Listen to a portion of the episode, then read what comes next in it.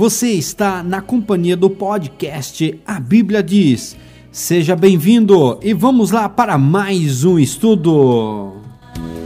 Nossa fé, nosso amor, nosso carinho. Estamos apresentando mais um programa da série Profecias Bíblicas. Hoje estamos trazendo o nono tema, o mistério da injustiça e apostasia. No programa passado, trouxemos o tema A Besta e a Perseguição aos Santos. Procuramos deixar claro, por meio das profecias bíblicas e documentos históricos, o surgimento do Sacro Império Romano, o qual identificamos como a besta que surgiu da terra. Trouxemos muitos detalhes proféticos e históricos, confirmando como se deu a concentração do poder político e religioso por meio dos imperadores e papas até o desenvolvimento do Sacro Império Romano, a besta que surgiu da terra. Você percebeu que os cristãos foram forçados à aceitação dos concílios patrocinados pelos imperadores, e assim se deu a centralização do poder em Roma por meio dos papas, imperadores e reis. Mostramos o cumprimento da perseguição aos santos, conforme os textos proféticos de Daniel 7, 25 e Apocalipse 13, versos 5 e 10, e Apocalipse, capítulo 17, verso 6. Mostramos como a perseguição se acentuou após a definição doutrinária de acordo com os concílios. Ao mesmo tempo, se deu a união dos imperadores do Oriente e do Ocidente. Assim, definitivamente, o Papa de Roma tornou-se o representante de Jesus, o cabeça da Igreja romanizada. Mostramos todo o esforço dos bispos de Roma no fortalecimento do primado romano. Trouxemos dados históricos das perseguições promovidas contra os heréticos, os que não aceitavam os dogmas e a autoridade da Igreja Romana. Mostramos a aversão dos papas e imperadores contra a leitura da Bíblia. Trouxemos dados históricos de pessoas que foram queimadas por não aceitar o culto às imagens. Falamos da Inquisição, tribunal instituído pelos papas com a finalidade de julgar os heréticos. Por meio de documentos de origem da própria Igreja Romana, mostramos que a Igreja tinha exército próprio e, em algum momento, os papas foram comandantes. A história calcula que a união da Igreja Romana com o Estado custou a vida de 50 milhões de pessoas você teve a oportunidade de conhecer como se deu a diminuição do poder político da Igreja Romana sobre as nações. Se você não acompanhou a apresentação do programa passado, solicite o áudio, pois nós temos certeza que seu entendimento será ampliado. Hoje, então, estaremos trazendo o nono tema, o mistério da injustiça, né? X apostasia. Nós trazemos aqui Atos 20, versos 29 ao 30. Eu sei isto, nosso irmão Paulo disse, que depois da minha partida entrarão no meio de vós lobos cruéis que não pouparão o rebanho. De entre vós mesmos se levantarão homens, homens que falarão coisas perversas para atraírem os discípulos após si. Neste estudo de hoje, procuraremos apresentar como se deu a preparação para o surgimento de uma igreja apostatada que se formou dentro do Império Romano. As escrituras e os registros históricos testemunham como se deu esses acontecimentos que resultaram na apostasia e no surgimento do homem do pecado, o anticristo, e a formação da igreja romana não foi de uma hora para outra, né? não é correto pensarmos que Constantino e outros imperadores romanos conseguiram criar uma igreja romana de um momento para o outro. Constantino, Teodósio, Justiniano, Carlos Magno e outros encontraram terreno fértil. Eu repito, encontraram terreno fértil com uma farta semeadura já. Eles só oficializaram o que já acontecia no seio da Igreja de Deus. Por isso esse programa é muito interessante para entender o que vinha acontecendo e essa apostasia, esse abandono da verdade, essa questão de querer ocupar o lugar de Cristo, ela estava no seio da igreja. Por volta dos anos 85 a 90, o irmão João escreveu: Filhinhos, é já a última hora. E, como ouvistes que vem o anticristo, também agora muito se tem feito anticristos, por onde conhecemos que já é a última hora. Saíram de nós, mas não eram de nós, porque se fossem de nós, ficariam conosco. Mas isto é para que se manifestasse que não são todos de nós. E vós tendes a unção do santo, e sabeis tudo. 1 João capítulo 2, dos versos 18 ao 20. Saíram de nós, mas não era de nós, porque se fosse de nós, ficaria conosco. Isto é para que se manifestasse que não são todos de nós. Não é correto crermos que a igreja de Deus saiu da igreja romana. Não é correto isso. Não é bíblico. Infelizmente, muitos, por falta de conhecimento, acreditam que a igreja católica foi a primeira igreja, foi a igreja de Deus. Ah, a igreja católica já foi a igreja de Deus. Onde é que está escrito isso? A igreja católica nunca foi a igreja de Deus. Me perdoe os católicos sinceros, mas esta é uma verdade. O irmão João deixa claro: pessoas saindo da igreja de Deus e se colocando como anticristo, contra Cristo. Até hoje, nos nossos dias, existem muitos anticristos. Quem são os anticristos? Anticristos são aqueles que se colocam no lugar de Cristo, que procura ter a preeminência na igreja, estão tomando o lugar de Cristo. Pastor, eu agradeço o Senhor, o meu pastor, o Senhor é o meu pastor. O pastor de pastor, segundo as Escrituras, Cristo, Jesus é o sumo pastor. Amém. E infelizmente hoje muita gente ocupa o lugar de anticristo. Eu acredito que alguns, sem conhecer, o objetivo desse estudo é mostrar para você, ouvinte, como desenvolveu o mistério da injustiça, o que gerou a apostasia, e a apostasia vai gerar o homem do pecado. Efésios capítulo 1, dos versos 18 ao 23. Tendo iluminado os olhos dos vosso entendimento, para que saibais quais seja a esperança da sua vocação, e quais as riquezas da glória da sua herança nos santos, e qual a sobreexcelente grandeza do seu poder sobre nós, os que cremos, segundo a operação da força do seu poder, que manifestou em Cristo, ressuscitando dentre os mortos e pondo-o à sua direita nos céus, acima de todo o principado e poder e potestade e domínio e de todo nome que se nomeia, não só neste século, mas também no vindouro, e sujeitou todas as coisas a seus pés, e sobre todas as coisas o constituiu como cabeça da igreja, que é o seu corpo, a plenitude daquele que cumpre tudo em todos, Jesus Cristo, o cabeça da igreja, o sumo pastor pondo à sua direita no céu, acima de todo o principado. Não tem príncipe maior do, do que o nosso Senhor Jesus. Amém. E Deus deu essa posição a ele, acima de todo principado e poder, e acima de toda potestade, acima de todo domínio e de todo o nome que se nomeia, não só nesse século, mas também no vindouro. Louvado seja Deus. E sujeitou todas as coisas aos pés de Jesus, e sobre todas as coisas o constituiu como cabeça da igreja. Glória a Deus. Cabeça da igreja. A igreja que é seu corpo. E o seu corpo, a plenitude daquele que cumpre tudo em todos. Quem tem que cumprir a missão de evangelizar é o corpo de Cristo, não é um grupo de homens só, mas é o corpo de Cristo. Agora, aqueles que querem dominar, eles procuram é, isolar o sacerdócio dos leigos, vamos dizer assim como eles diziam, né? Infelizmente, isso foi combatido muito pelo nosso irmão Paulo e por, pelo nosso irmão João, pelo nosso irmão Pedro. Todos eles combateram esse espírito e sempre exaltava a pessoa de Cristo como aquele que comanda a igreja. A palavra anticristo deixa claro a ideia de alguém que é contra a posição que Jesus ocupa na igreja de Deus. Alguém que não sujeita à autoridade exercida por Jesus. São esses que vão formar uma igreja apostatada. E para que a sua compreensão melhore, vamos trazer aqui o que significa a palavra apostasia. A palavra apostasia do grego, né? Apostase quer dizer estar longe de e tem o sentido de um afastamento definitivo e deliberado de alguma coisa, afastar de alguma coisa, uma renúncia de sua anterior fé ou doutrinação. O que é apostasia? Afastar da fé que uma vez foi dada aos santos. É substituir essa fé por uma fé que não é escriturística. Isto é apostasia. E principalmente na direção e organização da igreja, há muitas recomendações bíblicas, as quais, se esses homens tivessem dado crédito, nós não chegaríamos à situação que nós estamos hoje.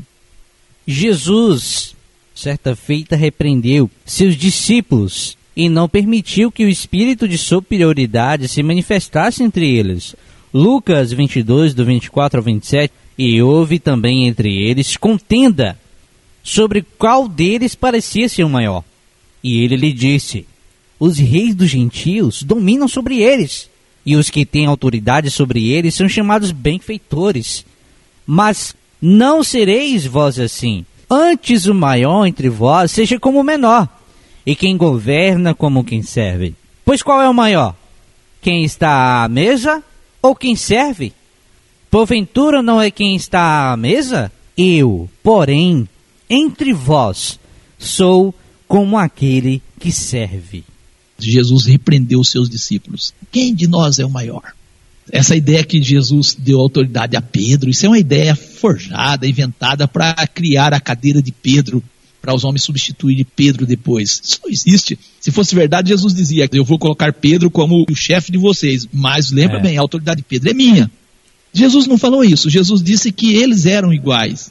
E nós vamos encontrar ao longo da história iguais. Outra feita em Mateus 20, verso 20 e 21, aproximou-se de Jesus então a mãe dos filhos de Zebedeu com seus filhos, ajoelhando-se, fazendo a Jesus um pedido. Perguntou-lhe Jesus: O que queres? E ela respondeu: Concede que esses meus dois filhos se sentem à tua direita e outro à esquerda no teu reino. Ela já estava pedindo oposição para os filhos dela. Infelizmente, querem governar a igreja de Deus na forma humana. E essa forma humana traz exaltação para os homens, eles buscam isso. Jesus disse: Os reis dos gentios dominam sobre eles, e os que têm autoridade sobre eles são chamados benfeitores. Parece que a forma de governo no reino dos homens influenciou os discípulos em buscar uma posição destacada eh, em meio aos demais. Jesus reprovou este comportamento. Jesus reprovou esse comportamento. Uma das maiores autoridades sobre a ordem episcopal, né, que é Gingham, é da opinião de que a distinção entre clero e leigo é derivada do Antigo Testamento. Que assim como o sumo sacerdote tinha seu ofício atribuído a ele, e os sacerdotes também tinham suas atribuições próprias, e os levitas seus serviços peculiares, assim também os leigos estavam da mesma maneira sob as obrigações próprias aos leigos. Ele também afirma que um comum sacerdócio de todos os crentes é ensinado no Novo Testamento, mas que os pais, desde os tempos mais antigos, formaram a igreja no sistema judaico. Aí nós achamos isso no Gingham on the Antiquity of the Christian Church, volume 1, página 42. Os crentes hoje, principalmente os fundadores de igreja, não, não gostam do Velho Testamento, não. Não gostam. Mas gosta sim daquilo que faz o centralismo, tipo culto judaico, que tinha um sacerdote, tinha um sumo sacerdote, tinha cantores, tinha aquele pessoal todo envolvido. Aí eles gostam disso, do dízimo, né? Não que o É. dízimo não seja bíblico, mas na forma como as pessoas pregam hoje, não acredito nesse dízimo, que as pessoas pregam dessa forma também não. Mas aí eles gostam disso. Mas as outras recomendações que tem, isso não, isso foi abolido, isso foi abolido. É muito sério esse comportamento, né? Sim. Em meio a esse sentimento de superioridade é que se dá o afastamento da verdade, que é a apostasia. Ouça o que escreveu o historiador André Miller. Olha o que ele escreveu. Os pais apostólicos, como são chamados, tais como Clemente, Policarpo, Inácio e Barnabé, foram os seguidores imediatos dos apóstolos inspirados. Os apóstolos inspirados é aqueles que deixaram os seus escritos.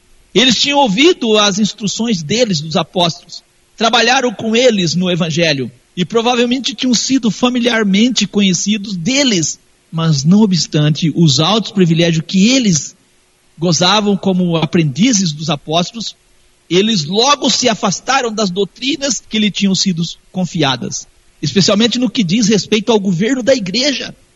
Eles parecem ter esquecido completamente.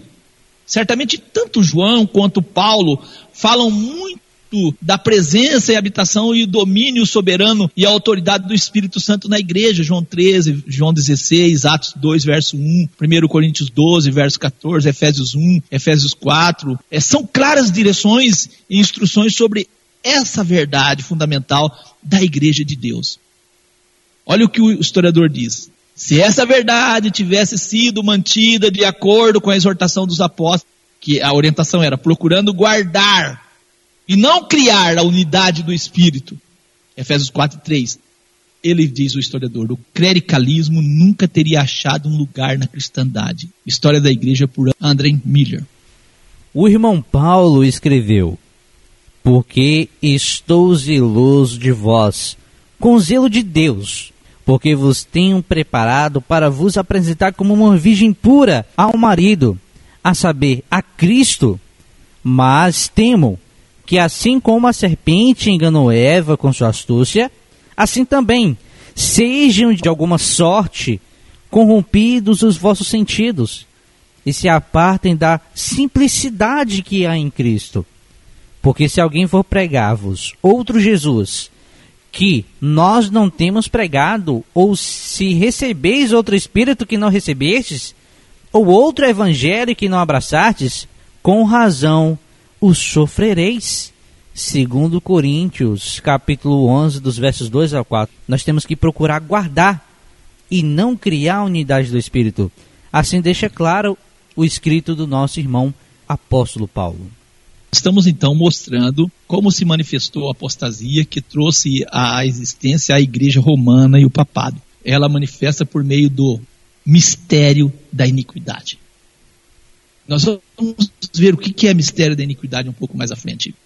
O historiador Andrew Miller, falando ainda dos seguidores imediatos dos apóstolos, escreveu: Olha só, os novos mestres da igreja parecem também ter esquecido, ter esquecido a bela simplicidade da ordem divina na igreja.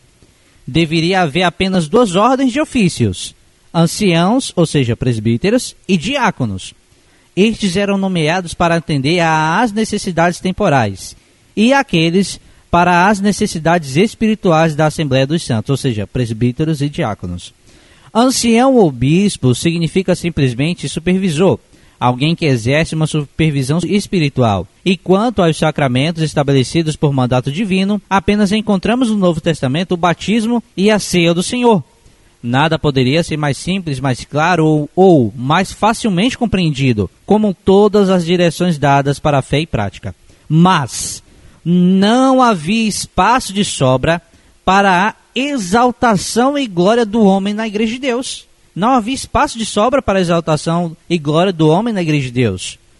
O Espírito Santo tinha descido para tomar a liderança na Assembleia de acordo com a palavra do Senhor e a promessa do Pai. E nenhum cristão, por mais dotado que pudesse ser, crendo nisto, podia tomar o lugar de líder. Ele não podia. Mas, a partir do momento em que essa verdade foi perdida de vista, os homens começaram a contender por lugar e poder. E assim, é claro, o Espírito Santo não tinha mais seu lugar de direito na Assembleia. Andrew Miller, História da Igreja, seguidores imediatos dos apóstolos. Olha que interessante o que o escritor, historiador, escreveu. O historiador ainda continua, ele continua dizendo: mal a voz da inspiração tinha ficado em silêncio na igreja, a morte dos apóstolos, né? Logo ouvimos a voz dos novos mestres gritando e exigindo as mais elevadas honraria de ser pago como bispo e de ter um lugar supremo dado a eles. Queriam glória para si. Isto é evidente pelas epístolas de Inácio, que dizem ter sido escrito em 107 depois de Cristo. Muitos grandes nomes, como sabemos, têm questionado a autenticidade dessas epístolas, dessas cartas. E muitos grandes nomes defendem que elas, essas cartas de Inácio, foram satisfatoriamente provadas serem genuínas. As provas de cada lado estão fora do nosso escopo, o historiador diz. Ele diz ainda: a Igreja da Inglaterra tem por muito tempo as aceitado como genuínas e as considera como a base e como a vindicação triunfante da antiguidade do episcopado. O historiador ainda continua. A seguir estão algumas amostras de suas advertências às igrejas. Andrew Miller, História da Igreja. Ele vai falar de Inácio. Inácio, no curso de sua viagem de Antioquia a Roma, escreveu sete epístolas.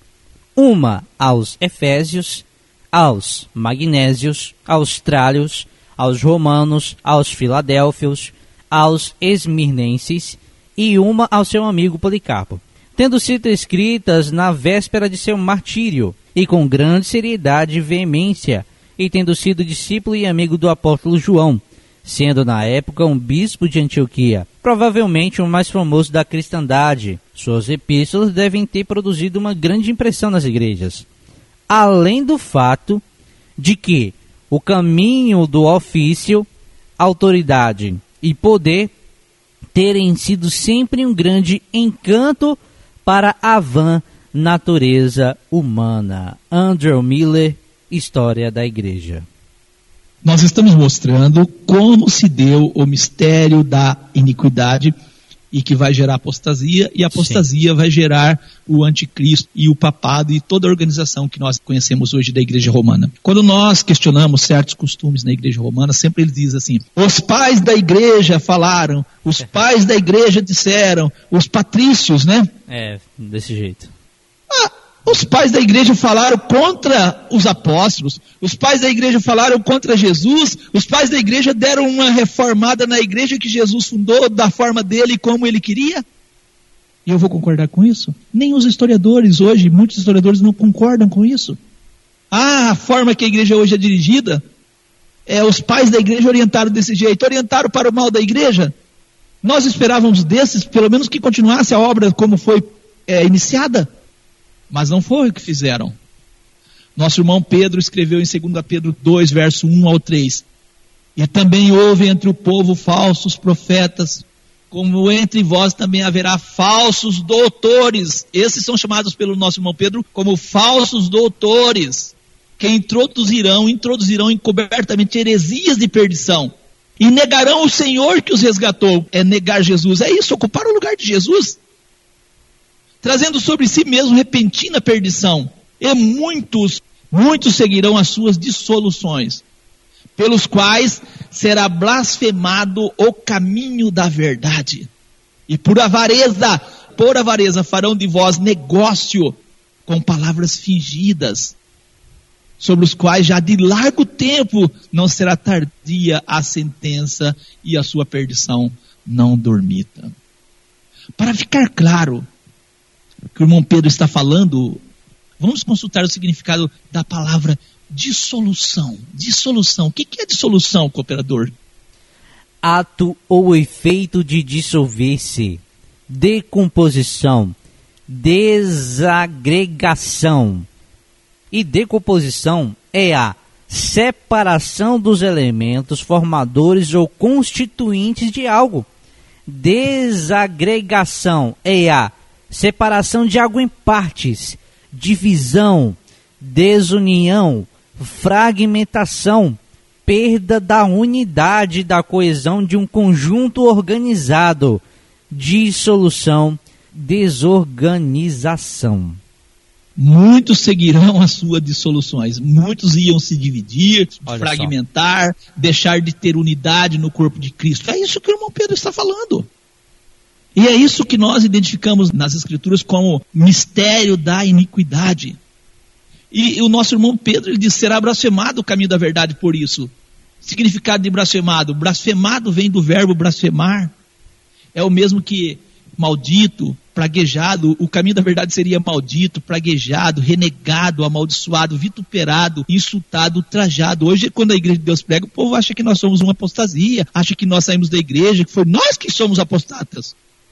Engraçado, quem mantém de acordo com a palavra do Senhor nosso Deus é apostata. Quem foge da palavra, esse não é apostata. Segundo Pedro 2:2, muitos seguirão as suas dissoluções, pelos quais será blasfemado o caminho da verdade. Não há dúvida de que o irmão Pedro está falando do mistério da injustiça que operava nos dias dos apóstolos e daria origem à apostasia e por fim surgiria o homem do pecado, aquele que abertamente assumiria a direção da igreja, não há dúvida. Desses, os que tiveram com os apóstolos, que tinham tão alto privilégio, deveríamos naturalmente inspirar a sã doutrina apostólica, uma fiel repetição das verdades e instruções que foram entregues a eles pelos apóstolos inspirados. Mas, Infelizmente, este não é o caso. Inácio foi um dos primeiros pais apostólicos. Ele se tornou um bispo de Antioquia, a metrópole da Síria, por volta do ano 70. Ele era um discípulo do apóstolo João e morreu apenas cerca de sete anos após a morte de João. Ele morreu sete anos depois. Certamente, de alguém assim poderíamos esperar uma estreita semelhanças com os ensinos dos apóstolos. Mas isso não aconteceu, não acontece. As afirmações definitivas e absolutas das Escrituras, vindas diretamente de Deus para a alma, são muito diferentes dos escritos de Inácio e de todos os pais. Nosso único guia seguro e certo é a palavra de Deus. Quão conveniente, então, é a palavra na primeira epístola de João. Portanto, o que desde o princípio ouviste permaneçam em vós. Se em vós permaneceu o que desde o princípio ouviste, também permanecereis no Filho e no Pai. 1 João 2,24. Esta passagem, evidentemente, se refere mais especialmente à pessoa de Cristo e, consequentemente, às Escrituras do Novo Testamento, nas quais temos a revelação do Pai no Filho, feito conhecido a nós pelo Espírito Santo. Nas epístolas de Paulo, temos mais plenamente revelados os conselhos de Deus relacionados à igreja, a Israel e aos gentios, de modo que podemos ir mais longe do que os pais, ou seja, entre aspas, os pais da igreja, né? Para encontrar o verdadeiro fundamento da fé, devemos voltar àquilo que existia desde o princípio. Nada tem autoridade divina direta para o crente além daquilo que era desde o princípio. Isto por si só assegura que continuemos no Filho e no Pai. Escreveu o autor Andrew Miller, História da Igreja, mas é algo revelador e muito importante. Talvez as pessoas questionem conosco, mas estes foram mártir, deram as suas vidas, há registros históricos que eles deram sua vida. Eu vou dizer algo aqui e me perdoe se não concordar. Estes eram inimigos de Roma, porque tentavam organizar a igreja para ser um Estado dentro do Império Romano. E o Império Romano muitas vezes investiu contra muitos que são tidos hoje como santos, porque sentia ameaçado por eles, não porque eram discípulos ou ministros de Cristo. Com sinceridade, eles não eram. Então, muitos que são relatados como mártir hoje pela Igreja Romana foram aqueles que a própria Roma matou. Por quê? Porque estava exercendo uma autoridade dentro do Império Romano, a qual ia criar um Estado dentro de Roma. Isso não poderia acontecer. Roma estava de olho. Roma estava de olho para não deixar o homem do pecado surgir. Havia alguém que impedia. Nós conhecemos isso dentro das Escrituras. Essa observação é muito interessante. Voltando aqui às epístolas de Inácio, ela tem sido muito estimada pelos episcopais como a principal autoridade no sistema da igreja, né? Mas ela bate tanto na tecla da submissão à autoridade episcopal e tanto exalta esta autoridade que muitos têm sido induzidos a questionar completamente a sua autenticidade. Muitos acreditam que Inácio não escreveu isso, acham que isso foi alterado. Mas pelas escrituras é possível que ele tenha escrito, porque esse espírito já estaria trabalhando dentro da igreja. Em meio a este sentimento de superioridade de uns sobre os outros, é que se dá o afastamento da verdade, a apostasia. O historiador ele continua dizendo: Andrew Miller fala do efeito da nova ordem clerical. Pode ser justo supor que aqueles bons homens, por quem uma nova ordem de coisas foi trazida para a igreja, tendo excluído o livre ministério do Espírito Santo nos membros do corpo, desejavam de coração o bem-estar da igreja. É evidente que Inácio, por esses meios, esperava evitar divisões. Mas, por mais bem intencionados que fossem seus motivos, é o cúmulo da loucura humana, se não pior, interferir com ou procurar mudar a ordem de Deus. Este foi o erro de Eva, e todos os conhecemos, nós conhecemos muito bem as consequências. Foi também o pecado original da igreja, olha o que diz o historiador pelo qual ela tem sofrido por esses últimos 18 séculos. Andrew Miller, História da Igreja, o efeito da nova ordem clerical. O historiador continua ainda. Infelizmente, a igreja logo descobriu que o impedimento do ministério, do modo como nos é apresentado na palavra de Deus, e a introdução de uma nova ordem de coisas não impediu que as divisões, heresias e falsos mestres se manifestassem. É verdade que a carne, até no mais verdadeiro e dotado cristão, pode se manifestar, mas quando o Espírito de Deus está agindo em poder e a autoridade da palavra é mantida, o remédio está em mãos. O mal será julgado em humildade e fidelidade a Cristo, a Cristo. O historiador continua. A partir dessa época, início do segundo século, até mesmo um pouco antes disso, a igreja foi muito perturbada por heresias, e com o passar do tempo, as coisas nunca melhoraram, mas sempre pioraram. André Miller, História da Igreja, o efeito da nova ordem clerical. Infelizmente, infelizmente muitos têm se feito anticristo dentro da igreja. Filhinhos, é já a última hora. E como ouviste que vinha o anticristo, também agora muitos se têm feito anticristos, por onde conhecemos que já é a última hora saíram de nós, mas não eram de nós. Porque, se fossem de nós, ficariam conosco, mas isto é para que se manifestasse que não são todos de nós. E vós tende a unção do santo, e sabeis tudo. 1 João 2, diz dos 18 ao 20. Nosso irmão João, ele dizia que os irmãos já sabiam, porque eles tinham unção. Amém. Eles conheciam o que estava operando. O irmão João disse desse poder, dessa questão dos homens querer aparecer no lugar de Cristo e ser o dono da igreja. Ele diz assim: tenho escrito à igreja, mas Diótrefes, que procura ter entre eles o primado, não nos recebe. Olha que terrível. Terrível. Diótrefes, que procura ter entre eles o primado, não nos recebe. Por isso, se eu for, trarei à memória as obras que ele faz proferindo contra nós palavras maliciosas, não contente com isto, não recebe os irmãos e impede os que querem recebê-los e os lança fora da igreja. 3 João, verso 9 e 10. Ouça o que disse o irmão Paulo.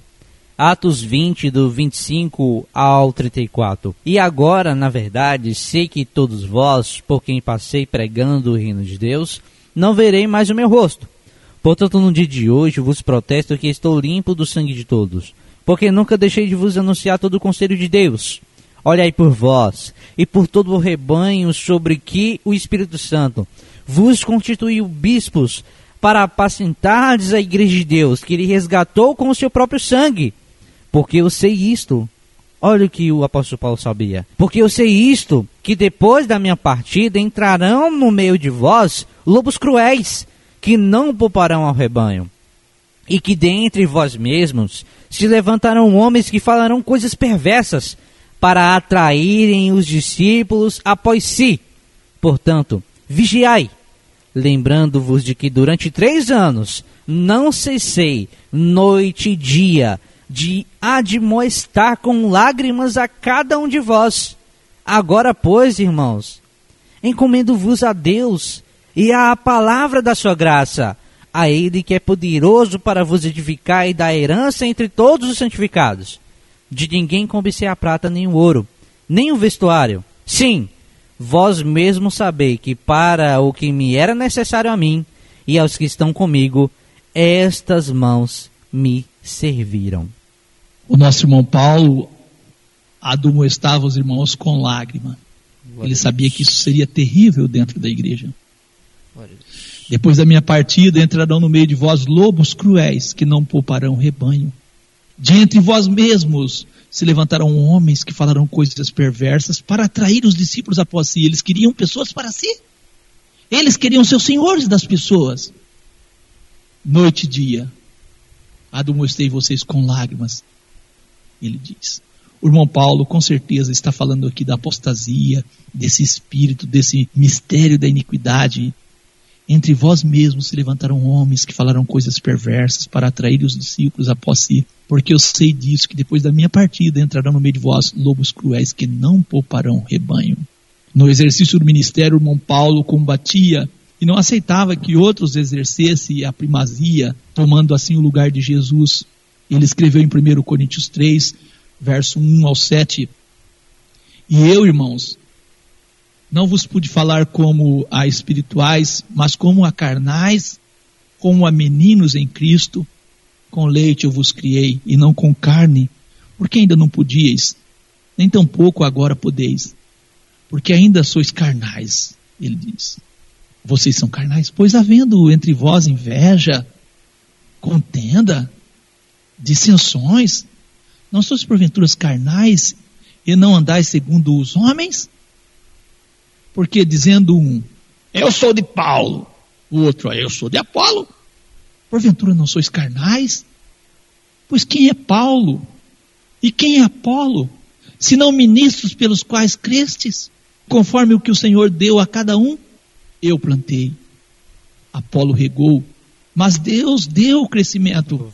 Por isso, nem o que planta é alguma coisa, nem o que rega, mas Deus é que dá o crescimento. Ele sim, esse deve ser exaltado. Nosso irmão Paulo combatia esse espírito. Ele combatia esse espírito. Em Colossenses 1,18, nosso irmão Paulo escreveu: E ele, ele, falando de Jesus, é a cabeça do corpo, da igreja.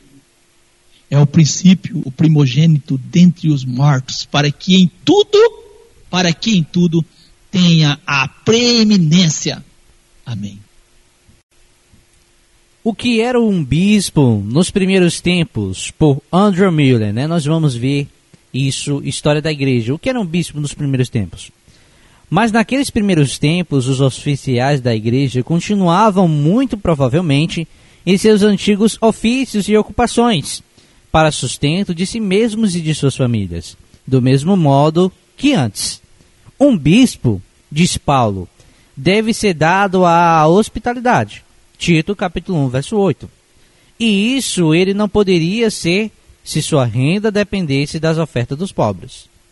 Não foi até por volta do ano 245 que o clero passou a receber salário e foram proibidos de seguir com seus empregos do mundo.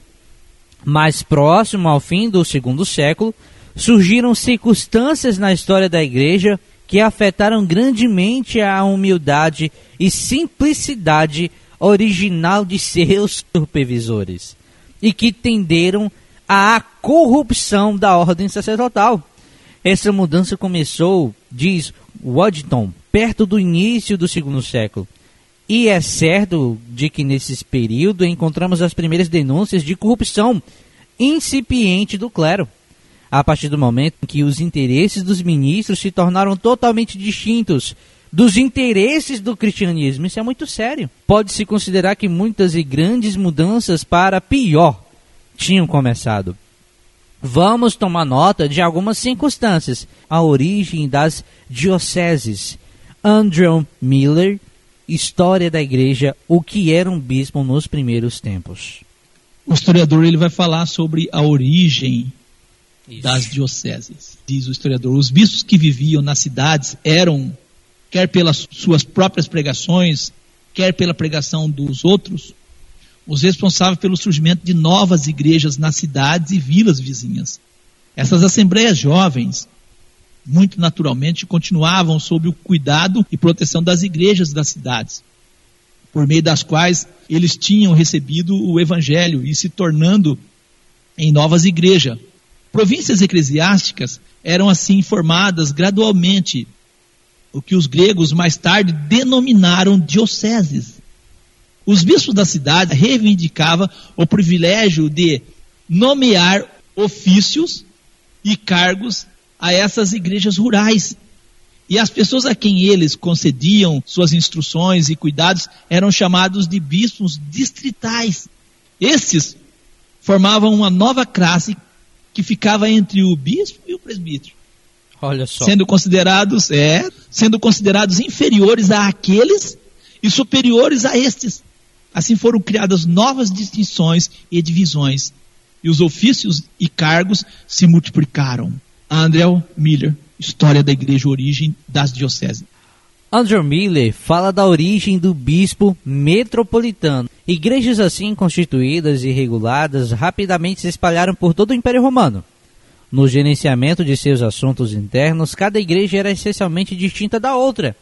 embora andassem em comunhão espiritual com todas e as considerassem parte da única Igreja de Deus.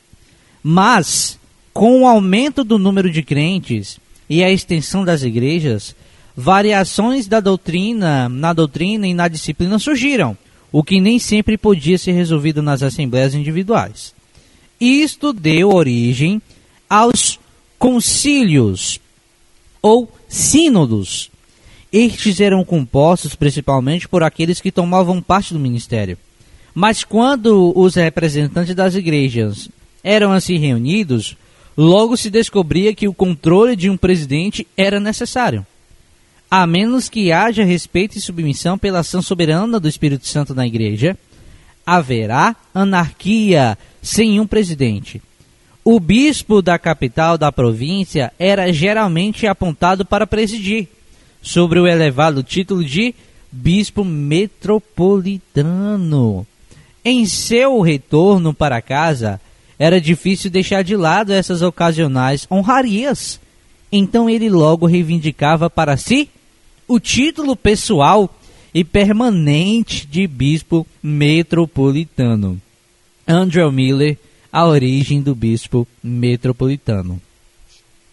Os bispos e presbíteros, até por volta desse tempo, eram geralmente vistos como iguais ou a mesma coisa, sendo os termos usados como sinônimos. Mas agora os bispos se consideravam investidos com o poder supremo na direção da igreja e estavam determinados a se manterem nessa autoridade. Os presbíteros se recusavam a lhe conceder essa nova e autoassumida dignidade e buscavam manter a sua própria independência. Que o início de muitas coisas nós estamos trazendo, que o, o historiador está colocando, de muitas coisas que ainda vi, vivem diante de nós na igreja professa, consagrada ordem do clero, será encontrada a semente da qual surgiu todo o sacerdócio medieval. Quais são essas sementes? O pecado da simonia, que era compra e venda ilícita de coisas espirituais, as leis do celibato e a terrível corrupção da idade das trevas. André Miller, é, origem do bispado metropolitano. No início da Igreja de Deus, anos 50, o irmão Paulo escreveu: Ora, irmãos, rogamo-vos pela vinda de nosso Senhor Jesus Cristo e pela nossa reunião com Ele, que não vos movais facilmente do vosso entendimento, nem vos perturbeis, quer por espírito, quer por palavra, quer por epístola, como de nós, como se o dia de Cristo estivesse já perto.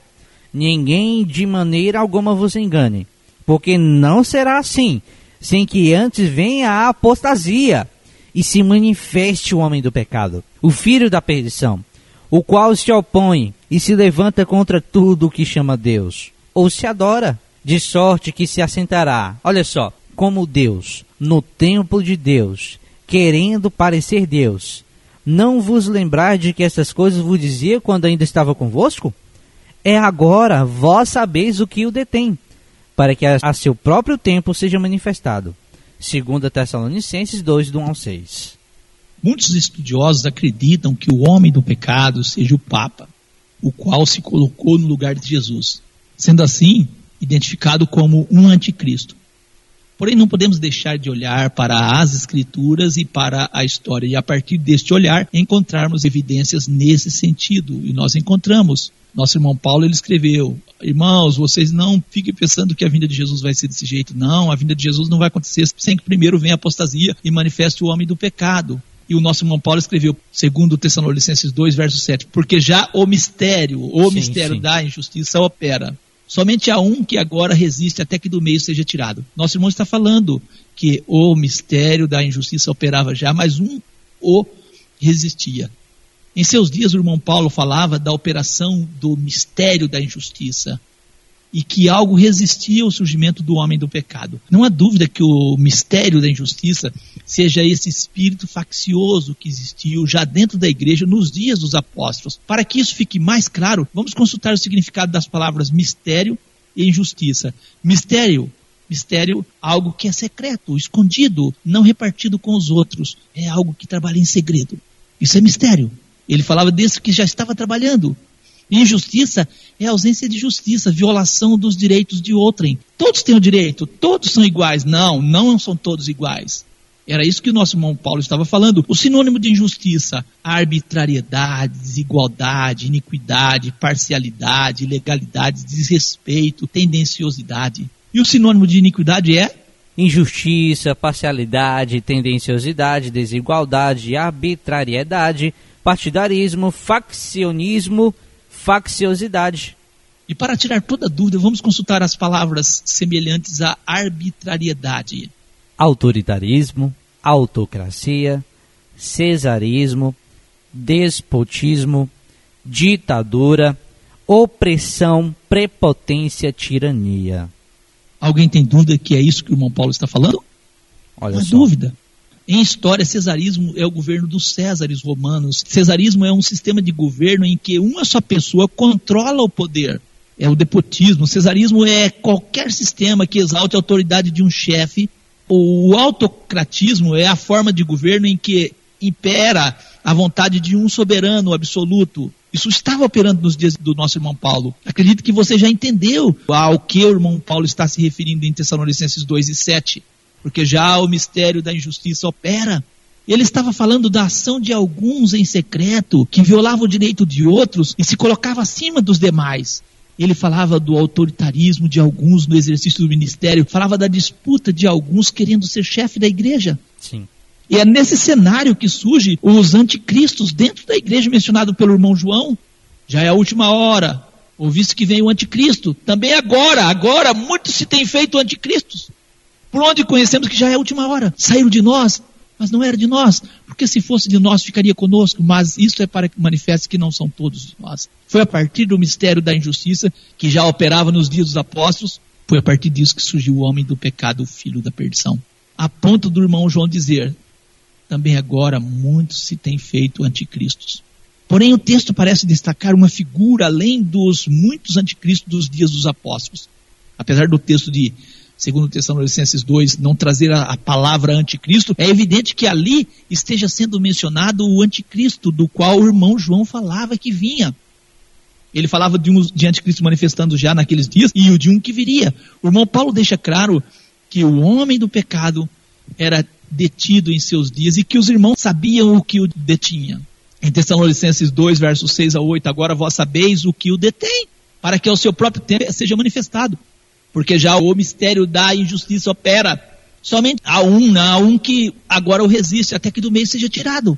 Então será revelado o iníquo, a quem o Senhor desfará pelo assopro da sua boca e aniquilará pelo esplendor da sua vinda. Com certeza, o nosso irmão Paulo está falando aqui de alguém que impedia. Nós já falamos, quem é que impedia?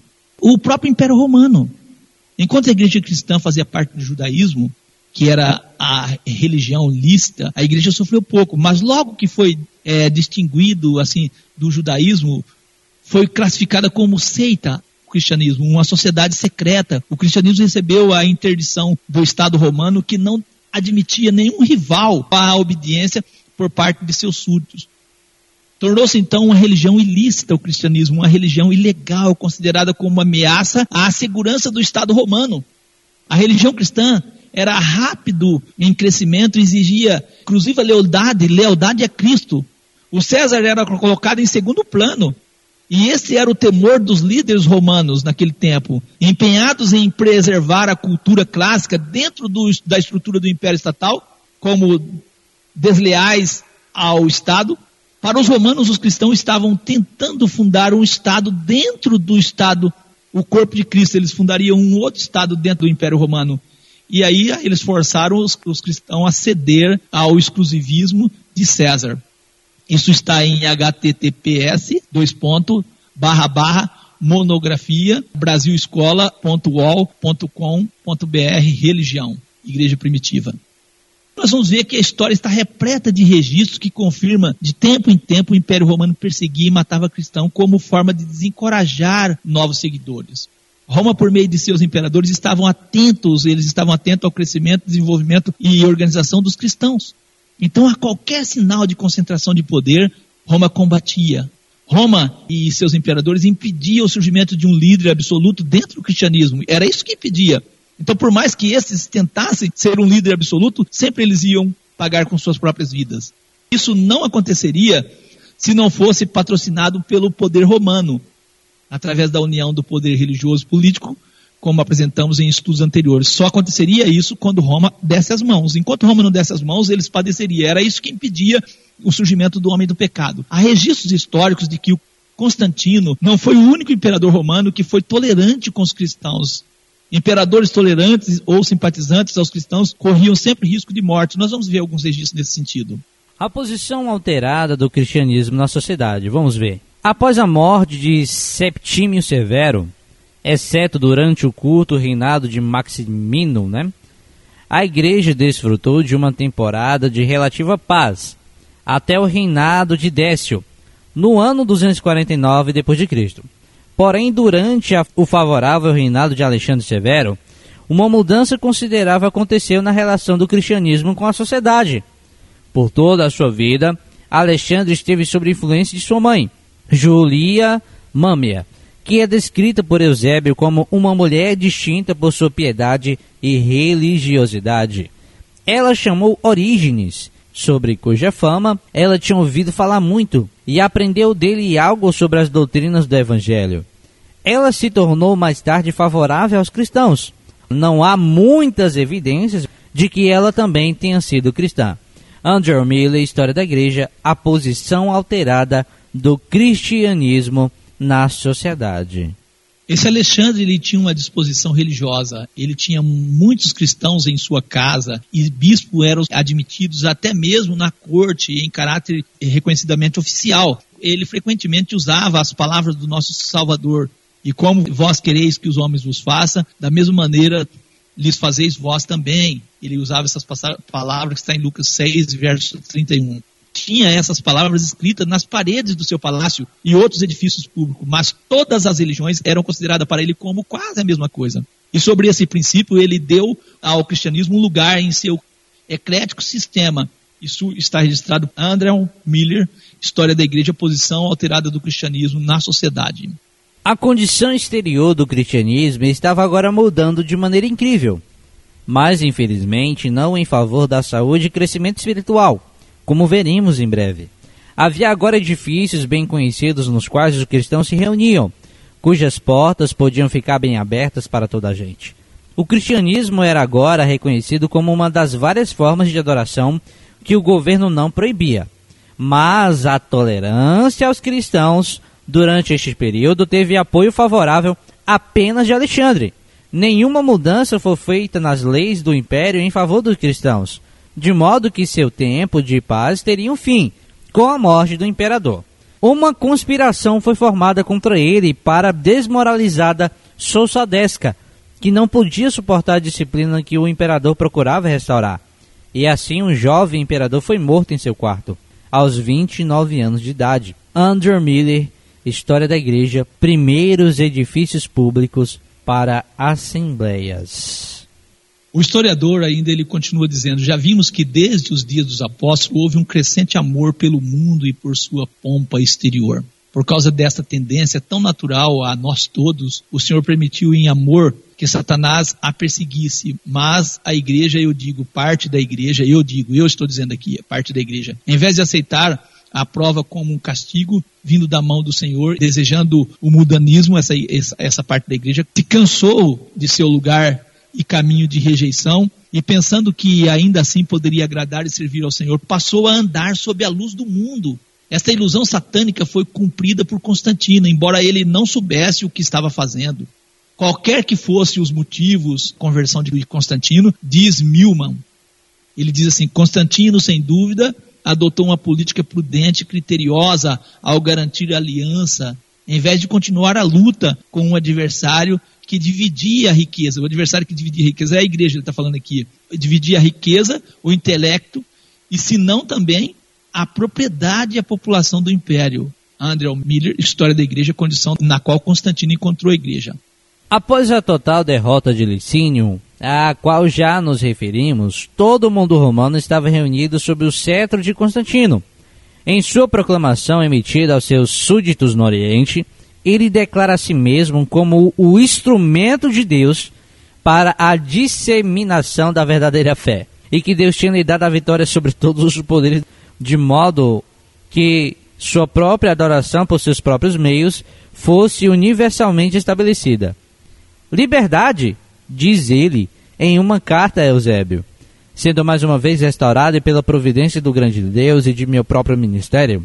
O dragão, sendo expulso da administração do Estado, eu confio que o poder divino tenha se tornado manifesto a todos, e que aqueles que, através do medo ou incredulidade, tenham caído em muitos crimes, chegarão ao conhecimento do verdadeiro Deus e à correta e verdadeira ordem em suas vidas. São citação de Constantino, que ele escreveu uma carta a Eusébio. Depois da citação, vamos continuar lendo o que Andrew Miller, né? Mas ao mesmo tempo retinha o ofício de Pontifex Maximus, o sumo sacerdote do paganismo, olha só. A isto ele nunca renunciou. Ou seja, Constantino, tendo morrido como cabeça da igreja e sumo sacerdote do paganismo. Isso quem diz é Andrew Miller, História da Igreja, Constantino como cabeça da igreja e sumo sacerdote. Pode isso, ministro? É difícil, né? Então Constantino tinha então tomado o seu lugar mais abertamente a todo mundo como cabeça da igreja. É difícil, né? Pelas palavras de Constantino, quando Constantino diz lá na citação de Eusébio, o dragão sendo expulso da administração do Estado. Ele falou isso. Isso prova que ele tinha noção da profecia. Talvez por ouvir da boca dos cristãos o texto de Apocalipse 13, 2, ao afirmar que o poder do Império Romano era dado pelo dragão ao Império Romano. Vamos agora nos voltar para o estado alterado das coisas sobre Constantino, cerca de 20 anos depois da morte de Galério. Observe a grande mudança na posição do clero. Os bispos apareciam como participantes regulares da corte e as dissensões internas do cristianismo se tornaram assuntos de Estado. O prelado governava agora nem tanto por sua admitida superioridade na virtude cristã, mas pela inalienável autoridade de seu ofício. Ele abria ou fechava a porta da igreja, que era equivalente a uma admissão ou exclusão da felicidade eterna. Ele pronunciava as sentenças de excomunhão, que lançava por fora o trêmulo delinquente no meio dos perdidos e moribundos pagãos. Ele tinha seu trono na parte mais distinta do templo cristão. E embora ainda atuasse na presença e em nome de seu colégio de presbíteros, ainda assim era reconhecido como cabeça de uma grande comunidade, sobre cujo destino eterno ele mantinha um vago, mas não por isso menos impotente e terrível domínio. Andrew Miller, História da Igreja, o período de Pérgamo 313. O bispo ele vai tornar-se cabeça. Não é o papa que ainda é o bispo ainda, porque o papado vai surgir lá na frente ainda. A preferência dada aos escritos humanos sobre as escrituras era então um hábito, pelo menos onde a influência de Roma prevalecia.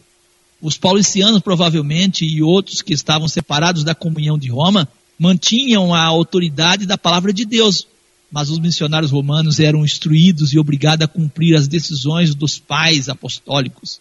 E apelava-se constantemente aos cânones né, do concílio e aos escritos dos grandes doutores, de modo que o volume sagrado, as escrituras, fosse completamente esquecido. Muito antes desse período, a palavra de Deus já vinha sendo tratada como obscura, confusa, inadequada para a leitura geral. E assim tem sido considerada pelos católicos desde aqueles dias até hoje. André Miller, História da Igreja. Lembramos das palavras do irmão Paulo ao irmão Timóteo. Ele diz, o nosso irmão Paulo, que pregues a palavra, instes a tempo, fora de tempo, redarguas, repreende, exortes com toda a longanimidade e doutrina, porque virá tempo em que não suportarão a sã doutrina, mas tendo comichão nos ouvidos, amontoarão para si doutores conforme as suas próprias concupiscências, e desviarão os ouvidos da verdade e voltarão às fábulas. Mas tu, se sóbrio em tudo, sofre, sofre as aflições, faz a obra de um bom evangelista, cumpre o teu ministério porque eu já estou sendo oferecido por aspersão de sacrifício e o tempo da minha partida está próximo. Ele, nosso irmão Paulo diz: Combati o bom combate, acabei a carreira, guardei a fé. Segundo Timóteo 4, verso 2 ao 7. Em 1 Timóteo 4, verso 1 ao 3 e o verso 6, ele também diz, nosso irmão Paulo. Mas o Espírito expressamente diz que nos últimos tempos apostatarão alguns da fé, dando ouvidos a espíritos enganadores e a doutrinas de demônios, pela hipocrisia de homens que falam mentiras, tendo cauterizado a sua própria consciência, proibindo o casamento e ordenando a abstinência dos alimentos que Deus criou para os fiéis e para os que conhecem a verdade, a fim de usarem deles com ações de graças. Propondo estas coisas aos irmãos, serás bom ministro de Jesus Cristo, criado com as palavras da fé e da boa doutrina que tens seguido. Esperamos que tenha ficado claro a você. Constantino e os outros imperadores romanos só oficializaram uma tendência e um desejo existente já nos dias dos apóstolos por aqueles que queriam ocupar o lugar de Cristo. No tempo de Constantino já existia cinco presbíteros, os quais foram denominados patriarcas. Patriarcas. Esse termo era conhecido por nossos irmãos, até citado nas Escrituras. Porém, isso era admissível no meio do povo de Israel, por eles de fato ter sido assim um povo que tinha um sangue só, né? Eles eram descendentes, sim, eles tinham os pais como pai de, de sangue mesmo. Porém, isso não seria correto no cristianismo. O próprio Senhor Jesus disse: E a ninguém na terra chameis vosso pai, porque um só é o vosso pai, o qual está nos céus. Nem vos chameis mestres, porque um só é o vosso mestre, que é Cristo. O maior dentre vós será o vosso servo. E o que a si mesmo se exalta será humilhado. E o que a si mesmo se humilha será exaltado. Mateus 23, verso 9 ao 12, enciclopédia britânica. Pentarquia, do grego pente, 5, hierarquia, governo ou governante, é um termo utilizado para referir-se a um sistema eclesiástico baseado no comando de cinco patriarcas. O patriarca de Roma, de Constantinopla, de Alexandria, de Antioquia, de Jerusalém. Enciclopédia Britânica. O termo pentarquia e seu valor jurídico, civil e, ca e canônico foi é, especificado no Oriente pela legislação do imperador Justiniano I em 527 a 565 e pelo Concílio de Trulo em 692 no Ocidente. Suas sanções foram negadas ou aceitas parcialmente pelos papas, que sustentava que Cristo, ao tornar São Pedro o primeiro papa, fundando a igreja sobre ele, sobre Pedro, tornou-a por vontade divina monárquica e não pentárquica. Isto está em causa do cisma da igreja ortodoxa. É o site Monteforte. O Concílio de Nicéia em 325 estabeleceu que em cada província civil o corpo dos bispos deveria ser encabeçado pelo bispo da capital provincial, do bispo metropolitano. Isso o Concílio de Nicéia dizendo, mas reconheceu a autoridade super metropolitana já exercida pelos bispos de Roma, Alexandria e Antioquia. Além disso, decretou esse concílio que o bispo de Jerusalém tivesse direito à honra especial, embora não à autoridade sobre outros bispos. La ideia de pentarquia nela cristianita. A visão do Oriente sobre a pentarquia entrava fortemente em choque com o ensinamento dos papas, que invocavam jurisdição sobre todos os assuntos da igreja e o direito de julgar até mesmo os patriarcas. Em cerca de 446, o Papa Leão I tinha expressamente reivindicado a autoridade sobre todas as igrejas. O cuidado da Igreja Universal deve convergir para a cadeira de Pedro, dizia o Papa, e nada deve ser separado de sua cabeça. O Papa Gregório I, no século VI, declarou que nenhum concílio ecumênico poderia ser chamado sem autorização do Papa. E o Papa Nicolau I confirmou esta decisão num sínodo realizado em Roma em 864 e até o pontificado do Papa Adriano II, em 867 a 872, nenhum dos papas reconheceram a legitimidade dos cinco patriarcas orientais, apenas os de Alexandria e Antioquia. Do século V ao século XI foram numerosas rupturas seguidas de reconciliação entre a igreja ocidental e oriental. E em 1053 a 1054, os legados romanos do Papa Leão IX viajaram para Constantinopla para insistir no reconhecimento do primado papal. Eles queriam que todos reconhecessem o Papa de Roma como o primado. O patriarca de Constantinopla se recusou a reconhecer sua autoridade e se excomungaram mutuamente. Posteriormente, a separação entre o Ocidente e o Oriente se desenvolveu quando todos os outros patriarcas orientais apoiaram Constantinopla no evento do Grande Cisma. Posteriormente, tentativas fracassadas de reunificação foram realizadas pelo quarto concílio de Latrão em 1215 e o concílio de Florença em 1439, que considerava o Papa como o primeiro dos cinco patriarcas. Origem, o que pede a Enciclopédia Livre. Por tudo que estudamos, não há dúvidas que o chefe da Igreja Romana se enquadra perfeitamente como um anticristo. Além disso, nós vamos falar aqui a doutrina da infabilidade do Papa. A doutrina da infabilidade do Papa foi definida no quarto capítulo da quarta sessão do Concílio Vaticano I, ocorrida em 1869 e 1870. Né? Durante o pontificado do Pio IX, foi colocada em discussão pela primeira vez em 13 de julho de 1870, quando ampla maioria dos padres conciliares que têm direito de voto aceitaram a definição da infabilidade, de infabilidade papal. Que terrível. Na quarta sessão pública, de 18 de julho de 1870, a relação de padres conciliares favoráveis foi ainda maior, embora 57 deles, adversário da definição, tivessem viajando para os seus locais de origem antes dessa sessão. Fischer, Valpert, Rodolfo os papas e o papado, tradução de Antônio Estevão. A infabilidade papal é um dos dogmas da Igreja Católica. A teologia católica afirma que o Papa em comunhão com o sagrado magistério quando delibera e define, clarifica solenemente algo em matéria de fé ou moral, os costumes, né? Exemplo, a, a catedra literal, a partir da cadeira de São Pedro, nesse caso, está sempre correto, nunca erra. Na clarificação solene e definitiva desta matéria, o Papa goza de assistência sobrenatural do Espírito Santo. Isso o preserva de todo erro. Que absurdo e blasfêmia, né? Assim, nosso irmão Paulo escreveu em Colossenses 2, versos 18 e 19: Ninguém vos domine ao seu bel prazer, com pretexto de humildade e culto dos anjos, envolvendo-se em coisas que não viu, estando debalde inchado, inchado na sua carnal compreensão, e não ligado à cabeça, Jesus, da qual todo o corpo provido e organizado pelas juntas e ligaduras vai crescendo em aumento de Deus. A igreja não é um, uma organização, mas um organismo. Ele, Jesus, é a cabeça do corpo. Colossenses 1,18. A cabeça do corpo da igreja é o princípio e o primogênito dentre os mortos, para que em tudo tenha a preeminência. Qual o significado de preeminência? Significado de preeminência, qualidade de preeminente do que ocupa o lugar mais elevado ou está acima dos demais. Preeminência também é a qualidade daquele cuja perfeição é inquestionável. Condição do que destaca em relação aos demais, uma superioridade. Essa superioridade é de Cristo. Nós temos o sinônimo de preeminência, predomínio, primazia, hegemonia, superioridade, excelência, elevação. Isso tudo é aplicado a Cristo e não aos homens. Assim eu espero que você tenha entendido o que deu o surgimento do anticristo, como foi formado. Foi por meio desse espírito faccioso que habitou e que esteve no meio da igreja de Deus. A igreja de Deus não tem parte com isso. Parte da igreja de Deus se apostatou, mas a igreja de Deus, na forma de governo como ela existe e na forma como Deus preservou, ela sempre vai existir e as portas do inferno nunca prevalecerão contra a igreja de Deus.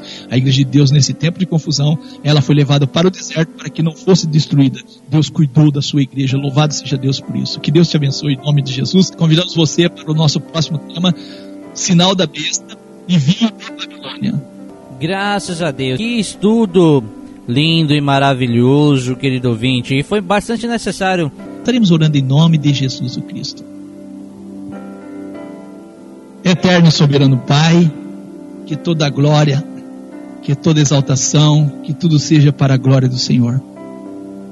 Nós sabemos que o Senhor deu toda a glória e deu toda a autoridade ao nosso Senhor Jesus o Cristo, o qual nós chamamos de Senhor e o qual é o Senhor das nossas vidas. Lembrando aqui as palavras do nosso Senhor Jesus que diz: Por que me chamais Senhor, Senhor, e não fazeis o que eu vos mando? Infelizmente, muitas pessoas usam hoje a autoridade de Jesus para granjear, para lucrar para si, para tomar, formar povo ou gente para si.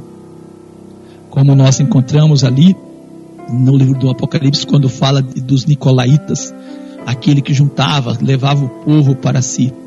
Também por várias palavras dos nossos irmãos que diz: é, atrairão os discípulos após si. Sabemos que, infelizmente, no mundo em que nós estamos vivendo, Babilônia, esta Babilônia, esse espírito de divisão, ele perdura e existe e vai existir até a, a volta do nosso Senhor Jesus.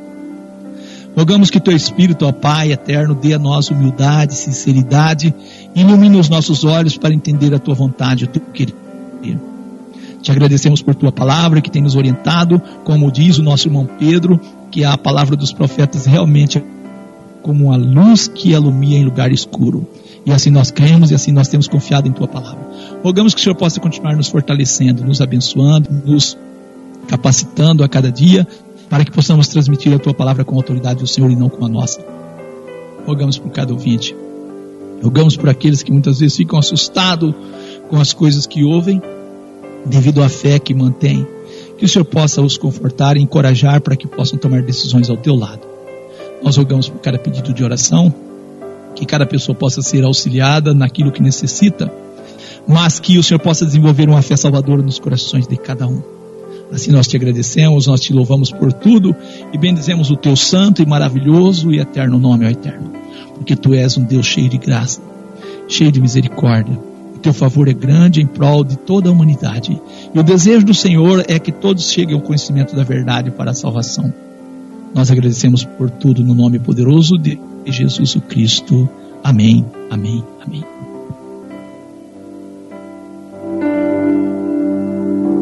Então é isso, querido vinte. Encerramos o programa À Luz das Escrituras. Em nome do Senhor Jesus. Fica conosco, Pai seja contigo e até o próximo programa. Pai seja convosco. Você ouviu o podcast A Bíblia Diz. Muito obrigado pela sua companhia e que Deus abençoe a sua vida.